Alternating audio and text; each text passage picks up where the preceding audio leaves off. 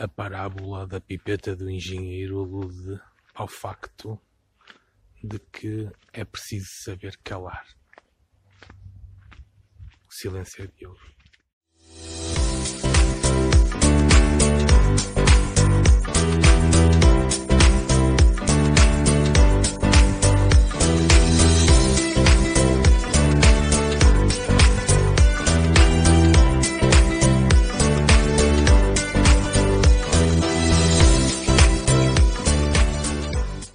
Pipeta do Engenheiro é uma história extremamente interessante de um engenheiro que veio de Inglaterra para Portugal. Isto é uma suposição, é algo completamente uh, ficcional. E um, trabalhava numa fábrica de tintas. E nessa fábrica ele recebia uma boa quantia para fazer o trabalho dele. Ok. Entretanto, aqueles que lhe pagavam, os donos da fábrica, achavam que lhe estavam a pagar demasiado dinheiro, apesar de o trabalho que ele fazia era essencial. Ou apesar do trabalho dele ser essencial, assim é que se fala em português mais correto. E eles arranjaram um substituto para ele, mas não lhe disseram que aquele seria o substituto. Disseram que seria alguém que iria aprender com ele. Ok.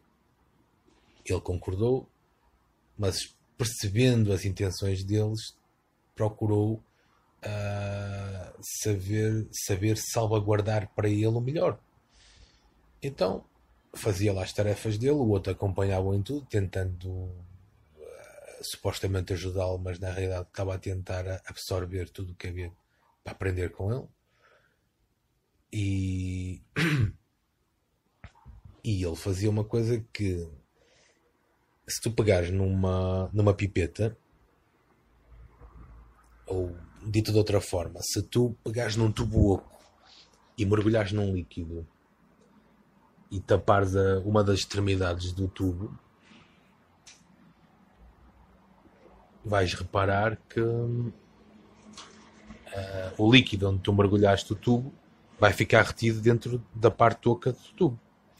E se tu tirares o dedo, ele vai libertar o líquido. Ok, foi o que ele fez, mergulhando o, eh, um tubo, um ferro velho, numa, numa substância que era um, uma substância estabilizadora, essencial para as tintas, não é? E quando ele, ia misturar, quando ele ia misturar as tintas, ele usava esse ferro velho com o estabilizador lá dentro e libertava lentamente o polegar e estabilizava as tintas, não é? Só que o outro nunca percebeu a manobra, pensou que ele estava simplesmente a misturar as tintas com um ferro velho. Ok. Pensou que era uma excentricidade do, do balhote. O tempo passou, ele absorveu tudo o que havia para ser absorvido, disse que estava preparado para assumir o lugar do balhote e os patrões mandaram o velho engenheiro embora. Pagaram-lhe uma boa indemnização e ele foi embora. Entretanto, aquele que iria substituí-lo não conseguia acertar com as tintas, não conseguia de forma alguma fazer com que a coisa funcionasse ao ponto de eles terem que chamar novamente o velho engenheiro. Só que ele desta vez não, não, não, não, não, não aceitou trabalhar pelo valor anterior.